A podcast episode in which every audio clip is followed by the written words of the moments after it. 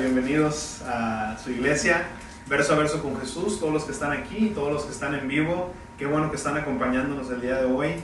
Eh, yo soy el pastor Oscar Maldonado y nos gozamos en la alabanza, en la adoración al Señor. Y mientras adorábamos, eh, le daba gracias a Dios porque Él mandó que hubiera ese día de reposo. En, en el Antiguo Testamento estaba ese día de reposo. Y aunque ahora no es algo que nosotros tenemos que cumplir como ley, como tal, eh, me encanta aún que el Señor puso ese día de reposo. ¿Por qué? No sé, no sé ustedes, pero yo he tenido una semana fuera de lo normal, fuera de lo, de lo, de lo casual, fuera de lo, de lo habitual.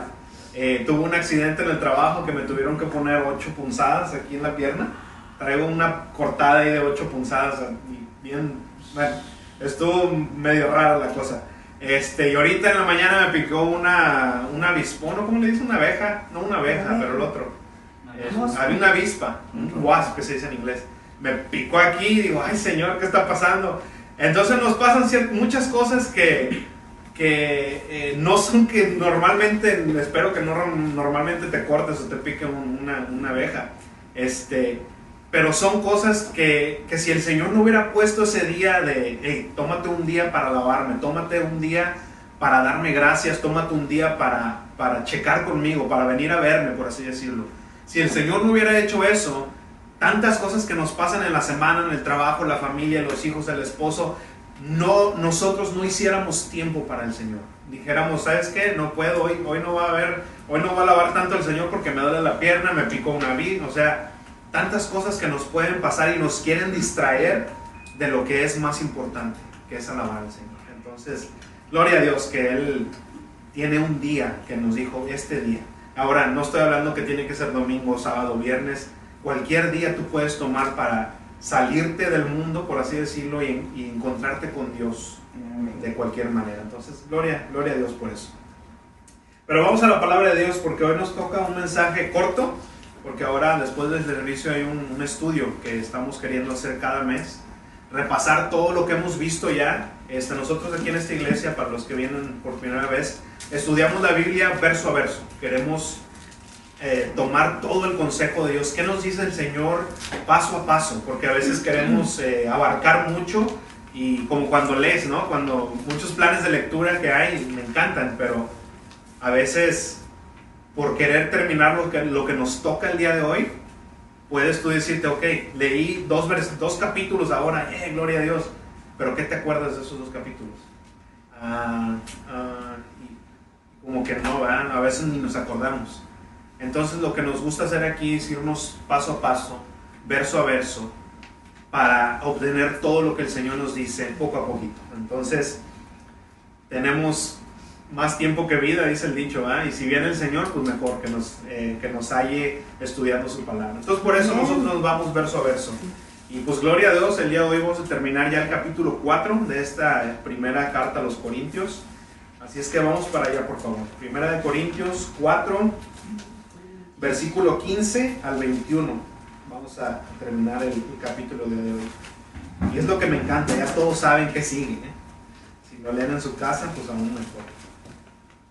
Pero ya llegamos a esta última sección donde Pablo ya toca, es la última, bueno, la última vez en esta porción que toca el tema de lo que es las divisiones de la iglesia, el orgullo religioso, eh, que, estaba mermando mucho esta, aquí en esta iglesia de, de, Corinto. Este, y ya después de esto que vamos a ver el día de hoy, nos vamos a embarcar a unos temas eh, un poco controversiales, eh, que podrían ser, no sé si difíciles, pero sí eh, hay diferentes maneras de verlo. Entonces vamos a ver qué dice la palabra de Dios.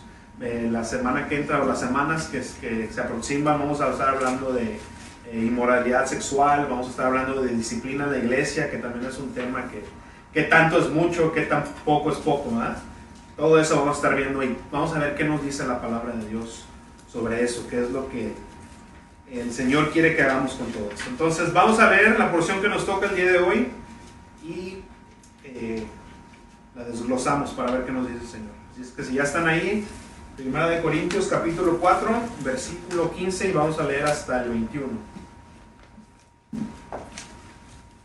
Si gustan ponerse de pie, por favor, para reverencia a la palabra. Recuerden, yo leo, yo la versión que tengo es la Reina Valera contemporánea. Me gusta esta, la, yo la verdad les recomiendo esta versión. Es este, le quitan el vosotros, el habéis, cosas que, al, menos para mí, son muy difíciles luego de leer. Como no hablamos así normalmente, eh, se nos dificulta, pero usted la Biblia que tenga, mientras no sea la versión de Nuevo Mundo, esa sí está medio adulterada, las demás son iguales, así es que no se preocupe.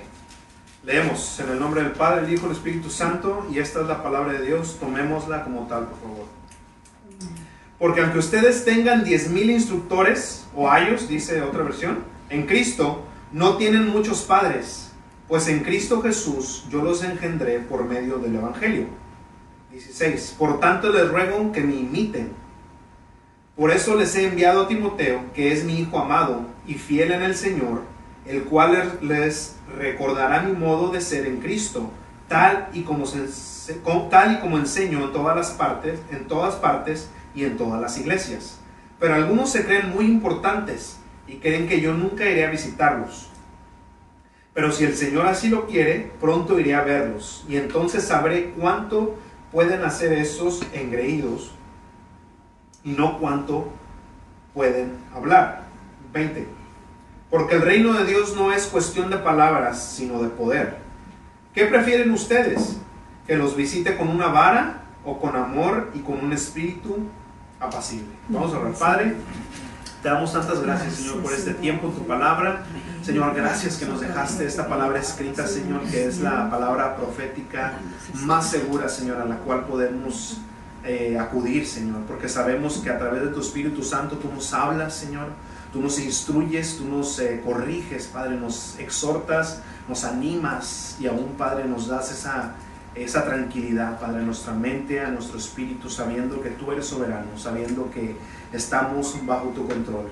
Te damos gracias, Señor, y ponemos en tus manos este tiempo. Padre, yo pongo en tus manos a cada uno de los que estamos aquí, Señor.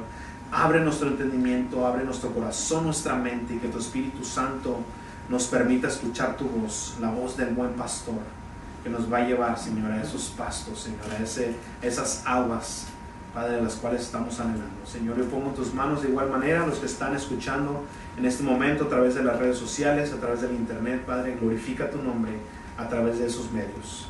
Los ponemos en tus manos en el nombre de Cristo Jesús. Amén. Tomen su asiento, muchas gracias. Porque aunque ustedes tengan 10.000 instructores, esa es la palabra, es lo que significa la palabra eh, ayo, ahí en, su, en la Reina Valera 1960 está la palabra ayo, pero es lo que significa guardián, guía, y la palabra original en realidad significa chaperón, alguien que, que nos acompaña hasta de la mano a cualquier lugar, es lo que significa aquí. Eh, entonces aquí dice, aunque tengan 10.000 instructores en Cristo, no tienen muchos padres, pues en Cristo Jesús yo los engendré por medio del Evangelio. La mayoría de la gente aquí en Corinto habían empezado a menospreciar a Pablo, pero los, lo menospreciaban, como habíamos hablado ya hace una semana, usando estándares o usando medidas del mundo.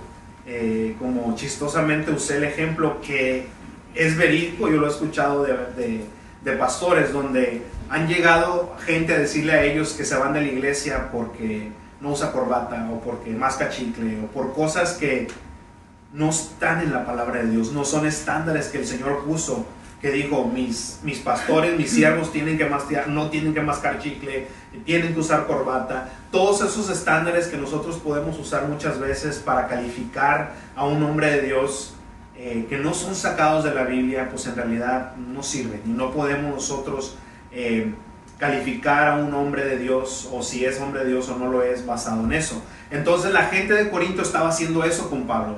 Diciendo, ¿sabes qué, Pablo? No, pues tú eres chafa, tú no nos gustas por esto, por otra cosa. Entonces estaban haciendo eso con Pablo. Y Pablo les dice, recuerden, yo sé que tienen, pueden tener muchos maestros, pueden tener muchos pastores, por así decirlo, pero dice Pablo, yo soy su padre espiritual. Yo fui el que fundé la iglesia, yo fui el que los encaminé a Cristo. Ahora Pablo no está diciendo esto para, para tomar algún control sobre la gente, para decir es que yo tengo esa, eh, ese derecho sobre ustedes. Recuerden, nadie tiene derecho sobre ustedes. El Señor es el que tiene todo. Nosotros somos hijos de Dios y Él es el único que tiene derecho sobre nosotros. Tu pastor, eh, tu guía, tu maestro, aún quien te haya dirigido a Cristo, eh, tal vez tienes una relación especial, porque siempre cuando, no sé si les ha tocado a ustedes dirigir a alguien a Cristo y ver cómo esa persona crece en el Señor, tienes una relación muy especial con esa persona, pero no significa que tenemos derecho sobre ellos. Entonces Pablo está diciendo eso, no se les olvide que yo fui el que los establecí, yo fui el que fundé esa iglesia. No tengo derecho especial sobre ustedes, pero sí quiero que tengan una relación especial conmigo. Yo tengo una relación especial con ustedes. Entonces lo que quería eh, decir Pablo aquí cuando dice que yo los engendré por medio del Evangelio. Y el versículo 16 me encanta. Por tanto les ruego que me imiten. Y así se llama eh, el mensaje de hoy imíteme a mí. Y, vamos a ponernos a pensar en esta frase, imítenme a mí, o sea, hagan lo que yo hago. Diríamos, ¿qué onda Pablo? O sea, como que ya te estás poniendo muchas flores, ¿no? Porque pues imíteme a mí. Cuando tú, vamos a, poner nosotros en, eso y vamos a decir, nosotros podemos decir eso. ¿Sabes qué, eh, hermanos? O vamos a ponernos a pensar en esto. Si toda la iglesia fuera como tú eres, ¿qué iglesia sería?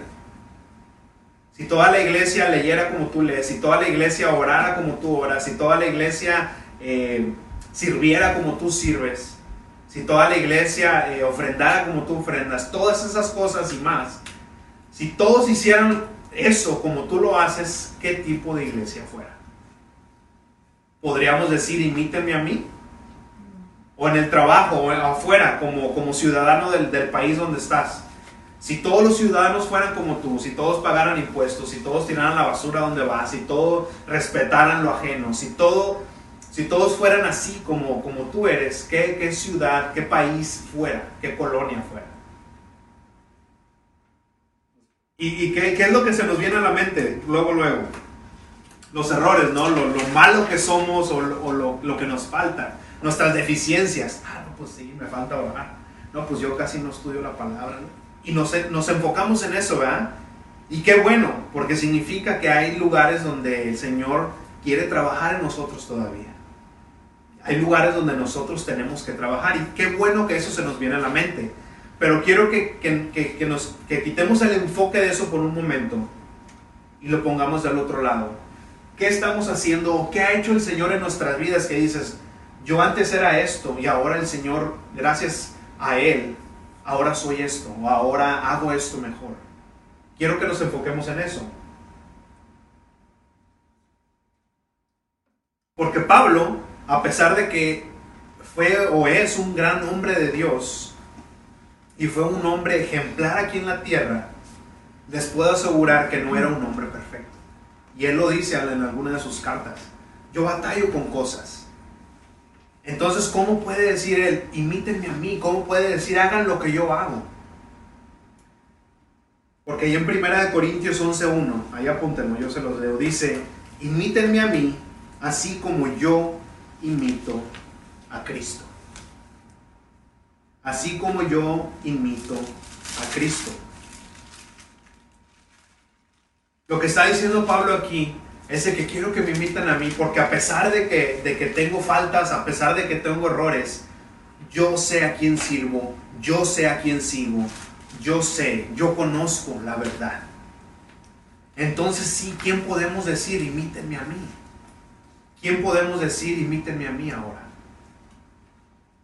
Eso es lo que quiero que nos enfoquemos. Imítenme a mí. Estamos siguiendo a Jesucristo, estamos conociendo la verdad. Entonces podemos decir, imítenme a mí. Ahora, ¿qué entonces con nuestros errores? Con las cosas que se nos vinieron a la mente luego, luego. ¿Qué con eso? Aún así, imítenme a mí, ¿por qué? No los errores que hago, obviamente, sino qué hago cuando, cuando peco, qué hago cuando cometo un error. Vamos a buscar al Señor. Vamos corriendo al Señor. Vamos, Señor, ¿sabes qué? La regué, Señor, cometí este error. Señor, pequé. Eso es de imitar también. Porque ¿qué pasa muchas veces? Hay muchos cristianos que cometemos un error, eh, cometemos un pecado y tendemos a, alejarnos del Señor en lugar de correr a Él. Sabes que no, hoy no voy a la iglesia, hoy no voy a orar, no voy a leer la palabra, ¿cómo, qué hipócrita soy? Y empiezan esos pensamientos que el enemigo pone en nuestra mente. ¿Para qué? Para alejarnos del Señor. Eso no lo imites. Imita lo otro, que si a pesar de que caemos, porque Pablo caía, pero a pesar de que Pablo caía, ¿qué es lo primero que hacía Pablo? Iba con el Señor. Cuando David caía, ¿qué es lo primero que hacía David? Se arrepentía, iba con el Señor. Señor, restaura ese gozo de mi salvación. Señor, restaura esos huesos que están secos por mi pecado. No tenemos que imitar lo que hizo David, obviamente, que adulteró y cometió otras cosas, asesinó. Eso no lo vamos a imitar. Pero David decía, en uno de sus salmos dice, Señor, como soy perfecto. Espérate, David, ¿cómo que perfecto? Conocemos tus trapitos, ¿cómo que perfecto? No, no se trata de una perfección, porque nadie en la tierra somos perfectos, ninguno va a llegar a ese nivel. Pero entonces, ¿de qué está hablando? Esa perfección habla de una madurez, de una madurez como cristianos, de que, ok, sabemos que no somos perfectos, sabemos que pecamos, sabemos que muchas veces eh, cometemos esos errores, pero ¿qué hacemos cuando cometemos esos errores? Tenemos que ir corriendo con el Señor. Entonces sí podemos decir todos, imíteme a mí. Que a pesar de que caigo, a pesar de que el Señor está ahí, voy corriendo a que el Señor me levante. Entonces, imíteme a mí. Entonces ya nos sentimos un poco más tranquilos, ¿no? Porque eso de que imítame a mí cuando sabemos que estamos muy lejos de lo que debemos ser, como que no nos queda. Pero no se trata de nosotros, hermano. Se trata del poder que vive en nosotros. Se trata de quién es nuestro Padre. De que a pesar de que como el hijo pródigo que dice la palabra de Dios que se fue a tierras lejanas, despilfarró su dinero, ofendió a su papá, olía cerdo, ¿qué dice la palabra de Dios? Que cuando volvió en sí, regresó al Padre. Y el Padre que dijo, no, no sabes que métete a bañar primero, hueles a puro cerdo no, dice la palabra de Dios que llegó y le dio un beso. Le dio un beso. Solamente un amor de padre e hijo puede hacer eso. Yo solamente puedo decirte que cambio los pañales de mi hija porque es mi hija. No sé si yo podría cambiar un pañal de alguien más porque entonces como que huele diferente, ¿verdad? Como que no, es, no está ese amor. Y eso es pequeño comparado a lo que nosotros somos ante el Padre cuando lo ofendemos cuando hacemos cosas que como hijos de Dios dices, wow, quisiera decir que no eres mi hijo. Pero el Padre no hace eso. El Padre no hace eso. Versículo 17. Por eso les he enviado a Timoteo, que es mi hijo amado y fiel en el Señor, el cual les recordará mi, mi modo de ser en Cristo, tal y como enseño en todas partes y en todas las iglesias. Ahora este hombre Timoteo me da, me da un poco de risa, Porque siempre que hay problemas en las iglesias que, Pablo había fundado, siempre iba a Timoteo, siempre mandaba a Timoteo a decir Timoteo, oye Pablo, ya mándame una iglesia que esté más tranquila, una iglesia que tenga buenas ovejas. Pero siempre lo mandaba a las iglesias que había problemas. ¿Por qué? Porque no hay iglesia que no haya problemas. No hay iglesia que no haya esas, esas ovejitas, esos, esos este, hermanos que dices, ay Señor, Exactamente. Pero cuando, cuando nos damos cuenta dices, ay Señor, creo que yo era esa oveja negra. Pero, pero entonces, eh, pero fíjense, ¿cómo, cómo le dice a, cómo le dice, yo les mando a Timoteo que también tiene el mismo sentir, que también siente lo mismo que yo. Por eso mandaba a Timoteo, no porque Timoteo tuviera algo especial, sino que también Timoteo tenía ese amor por los, hijos de Dios, tenía amor por el pueblo de Dios. Y Timoteo había sido una de las personas que había visto sufrir a Pablo mucho. Cuando, cuando Timoteo conoció a Pablo, Pablo acababa de ser apedreado, acababa, de ser golpeado por el Evangelio. Ahora imagínense que venga Pablo, todo golpeado. ¿Sabes qué, este, David? O que te llame por tu nombre, quiero que me sigas. espérame, espérame. ¿Qué haces tú? No, pues yo predico el Evangelio. ¿Y por eso te golpearon? Sí, pero quiero que me sigas. Este, ¿sabes qué necesito hacer? Me están hablando, eh, ahorita vengo. Órale, ¿va? Porque ¿quién va a querer seguir a un hombre que por lo que hace lo golpean?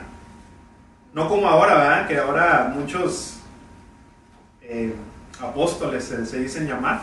Sígueme, mira, mira cuánto billete tengo. Y no se trata del billete, se trata del corazón, ¿verdad? Por qué predican el Evangelio.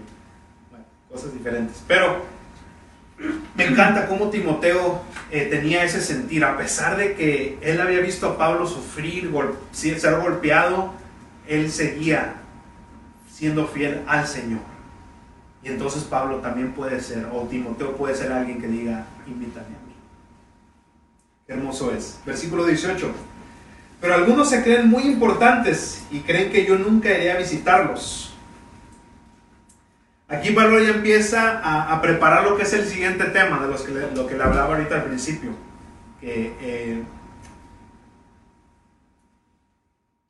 estas personas de, de, Corinto, esta iglesia de Corinto,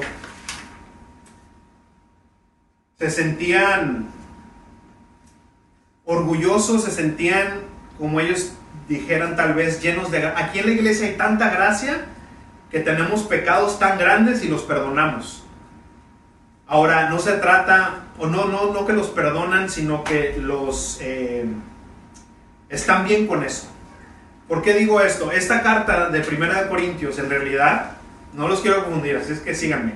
Esta en realidad no es la primera carta que Pablo escribe, no es Primera de Corintios. Hay una carta anterior que Pablo, que no la tenemos obviamente, pero se alude en Segunda de Corintios, luego lo veremos.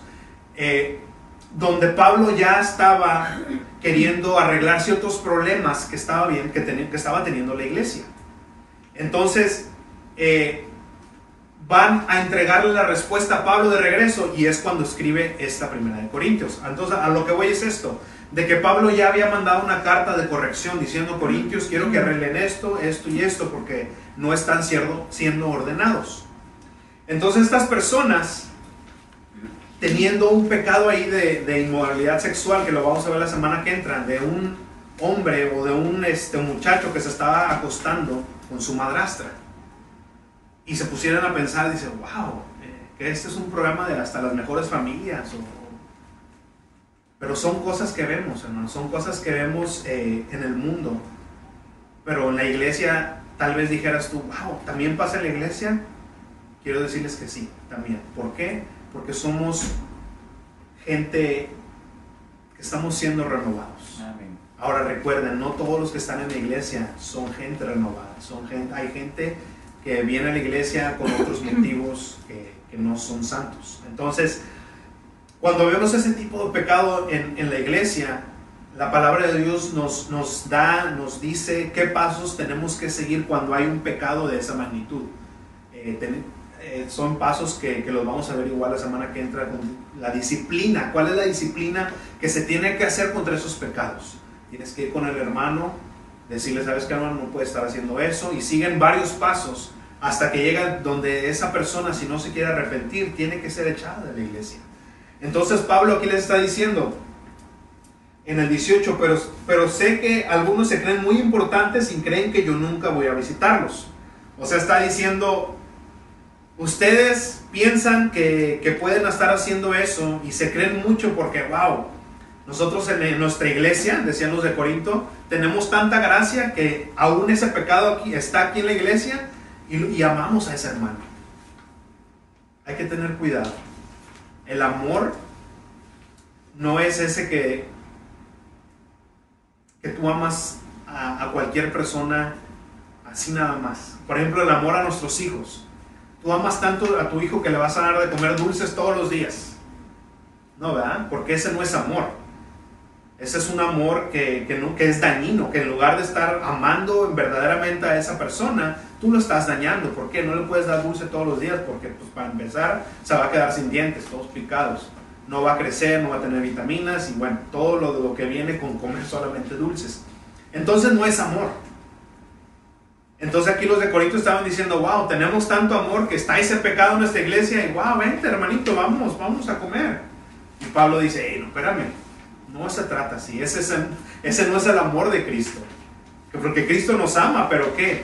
Tenemos que, ser, tenemos que arrepentirnos porque lo hemos ofendido. A pesar de que nos ama, no va a pasar eso de, de, vista solamente, ah, vente, te amo, no te preocupes. No, no es así. Entonces era lo que decía Pablo.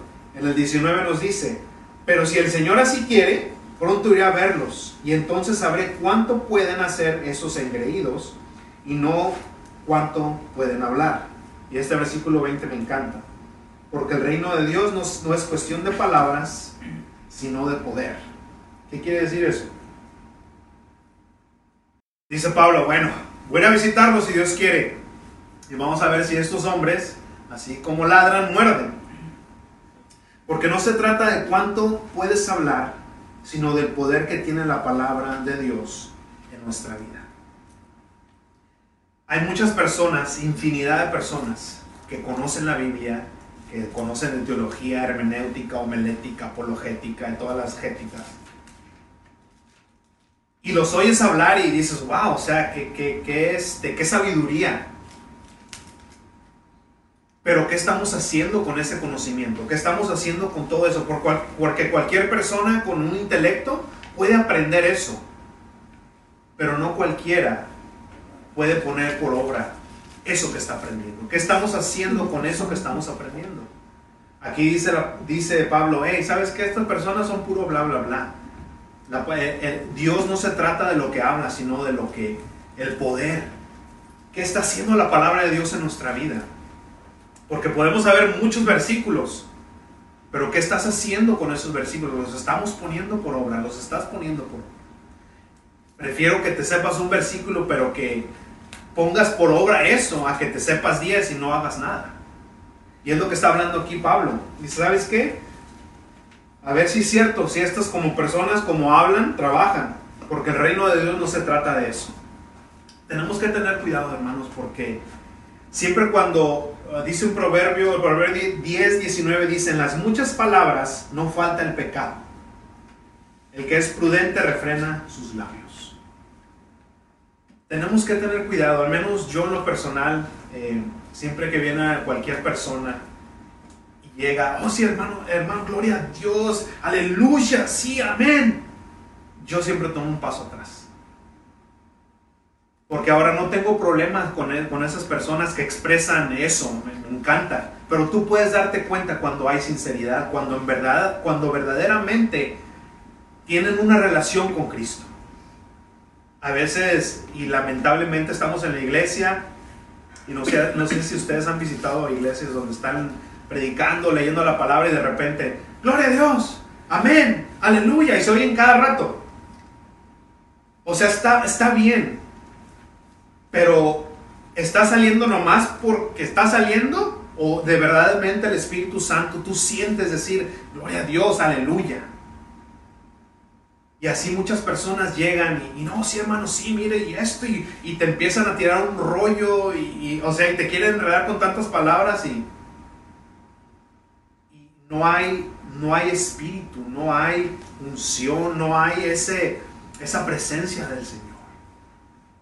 Muchas veces una persona no necesita decir mucho.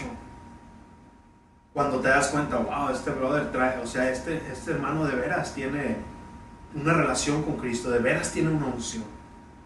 No se trata de que cuánto estamos hablando, qué tan chido hablamos, oh, este predicador elocuente y usa palabras de diccionario. Espérate, a ver, o sea, está bien, yo no tengo problema con eso. Dice Pablo que Apolos hablaba así, era muy elocuente, tenía todo eso. Pero ¿qué estás hablando? ¿Qué estás diciendo? Hay sustancia, hay espíritu. Está esa palabra siendo rema en tu corazón. Tenemos que tener mucho cuidado porque hay muchas personas que sí hablan y llegan y, tanto gloria a Dios y tanto palabra y, y te das cuenta que no hay, no hay, no hay sinceridad, solamente un montón de palabras como cuando las personas son engañadas, ¿verdad? Las, personas que son hombres y quieren ser mujer, ¿cómo le hacen para aún ellos mismos mostrar eso? Si se dan cuenta que los que son homosexuales, un hombre que quiere ser mujer, o sea, exagera, ¿no? Se pintan y, y hacen los ademanes exagerados, ¿por qué? porque quieren ser algo que no son. Quieren, es que yo quiero ser mujer y tengo que exagerar los ademanes, igual eh, eh, este, otro lado, las mujeres que quieren ser hombres. Exageran en esas expresiones. ¿Por qué? Porque quieren ser algo que no son. Están luchando contra la naturaleza, están, no pueden, ¿verdad? Igual las personas que se quieren mostrar espirituales y tienen que hacer un tanto show, ¿por qué? Porque no, no está, no sale natural, no, no, están queriendo ser algo que no son. Eso es lo que está hablando aquí Pablo. ¿Sabes qué? Corintios, no quiero que estés, hablen por hablar y a la mera hora no hay poder de Dios, no hay nada. Hay que tener cuidado con eso, hermanos. Tenemos que refrenar nuestra lengua. Y si va a salir un gloria a Dios, si vamos a hablar así, yo no tengo problema. Me encanta escuchar personas que, sí, amén, hermano, gloria a Dios. Pero cuando verdaderamente sienten eso, me encanta, a mí me encanta. Pero tenemos que tener cuidado, ¿verdad? De no solamente hablar por hablar, sino que haya algo. Versículo 21, y aquí ya termino. Amén. ¿Qué prefieren ustedes? ¿Que los visite con una vara o con amor o con un espíritu apacible? Esto me, me recuerda como cuando le, decimos a nuestros hijos, bueno, a ver, hijo, ¿quieres hacerlo a las buenas o a las malas? Tú escoge. ¿Verdad? Y siempre eh, quieren hacer las buenas. Así es lo que está diciendo Pablo. Miren, yo ya les mandé la carta, quiero que corrijan esto. Cuando vaya, ¿cómo quieren que vaya? ¿Quieren que vaya a darles de chicotazos o quieren que vaya en, son de paz, dirían por ahí, ¿no? Y eso solamente me, me trajo a mente y no me pude salir de ahí.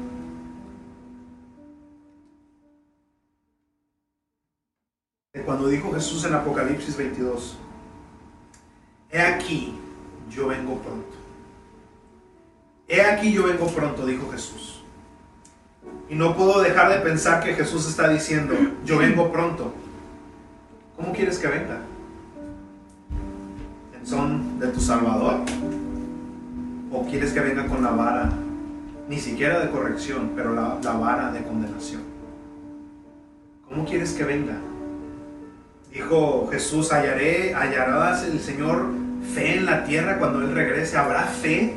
¿Hallará fe el Señor cuando venga? ¿Cómo nos va a encontrar?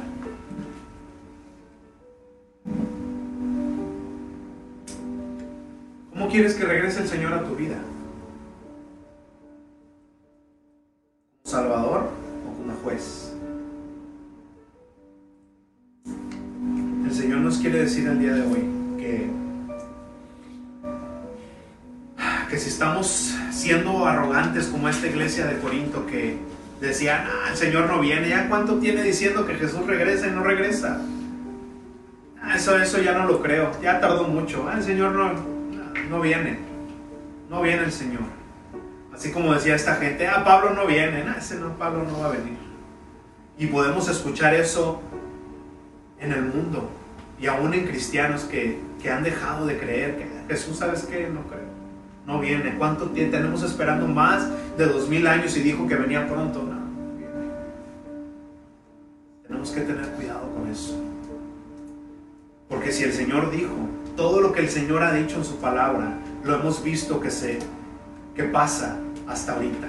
No ha caído nada de la palabra de Dios a tierra. Todo lo que la palabra de Dios ha dicho hasta ahorita se ha cumplido que nos hace pensar que nada más de repente ya no va a pasar, que nos hace pensar que lo que el Señor ha dicho de anterior ha pasado hasta Jesús y ahí ya, ya, no, ya no va a pasar nada. ¿Qué nos hace pensar eso? Aún mismo en Apocalipsis dice que todo aquel que es injusto siga siendo injusto, pero aquel que se está santificando, santifíquese más. ¿Cómo quieres que venga el Señor a tu vida el día de hoy? Pero hazte esa pregunta. ¿Cómo quieres que venga el Señor a tu vida hoy? ¿En son de paz? ¿En son de Salvador? ¿Que venga por ti? Que ¿Para llevarnos con Él toda la eternidad? ¿O que venga como juez? Para la condenación. Porque ya no hay juicio. El juicio, el juicio está dado. Somos declarados culpables. No es de que vas a llegar y tú vas a decir, Señor, mira, pero es que mi papá, mira, es que mi mamá, mira, Señor, es que esto ya no hay juicio, es condenación solamente. Y el Señor nos quiere salvar el día de hoy. Si tú no has entregado tu vida a Cristo el día de hoy, tenemos que tener cuidado de que el Señor venga en son como nuestro Salvador y no como nuestro juez. Lo único que tienes que hacer es arrepentirte de tus pecados y darle tu vida al Señor. Y Él, como su palabra y como Él mismo lo ha dicho, va a venir por nosotros. Para que todo esto que estamos viviendo, enfermedad, guerra, problemas, todas esas cosas que esta vida nos trae, van a desaparecer. Dice la palabra de Dios que en el cielo no hay llanto, no hay dolor, no hay pecado, no hay eso de que tienes envidia, no hay eso de que deseas más. Es un mundo perfecto. Y me encanta cómo la palabra de Dios no puede, ni siquiera hay palabras para describirlo. Solamente te dice lo que no va a haber. Y eso me encanta. Porque no hay palabras para describir la presencia de Dios. Estar ante Jesucristo mismo. Así es que si tú no has entregado tu vida, hoy es el día de salvación. Si tú ya eres cristiano, pero tal vez has estado negligente en los negocios del Padre, hoy es el día de regresar, hoy es el día de decirle, Señor, he estado pensando solamente en mis cosas, en mi vida, en mis sueños, pero hoy quiero arrepentirme y llegar a tus pies una vez más. Vamos a orar. Padre, gracias te damos, Señor. Gracias te damos por tu palabra que nos, Padre, nos, nos habla el día de hoy, Señor. Nos, nos remueve, nos, nos, Padre, nos, mueve la silla, Señor. Nuestro espíritu empieza a temblar porque tu palabra empieza a hablar, Señor, y sentimos que, que tú nos estás hablando directamente, Señor. Te damos gracias porque precisamente eso es lo que está pasando, Señor. Tú nos estás hablando a cada uno de nosotros en este momento. Y Espíritu Santo, yo te doy gracias porque yo sé que estás revelando a Jesucristo en la mente, en el corazón de los que estamos aquí, Señor, y aún los que están escuchando Padre, yo te doy gracias. Señor, y si te has revelado por primera vez alguno de ellos el día de hoy, Padre, yo lo pongo en tus manos. Y sé que tú le vas a dar esa seguridad de que ahora es hijo, de que ahora es hija de Dios. Y que tiene una relación contigo y tiene toda la seguridad de acercarse a ti ante tu trono, poner sus peticiones, de poner sus inquietudes, de poner sus preguntas, cualquier cosa ante ti, Señor, ante tus pies y ante tus manos. Yo te doy gracias, Señor, por cada uno de los que están aquí y aún los que están escuchando a través de las redes sociales, Padre. Yo los pongo en tus manos. Sigue hablando a nuestro corazón, sigue hablando a nuestra mente y purifícanos a través de tu verdad. Tu palabra es verdad. Gracias te doy, Señor. Los pongo en tus manos, en el nombre que sobre todo nombre, en el nombre de Jesús. Amén. Y amén.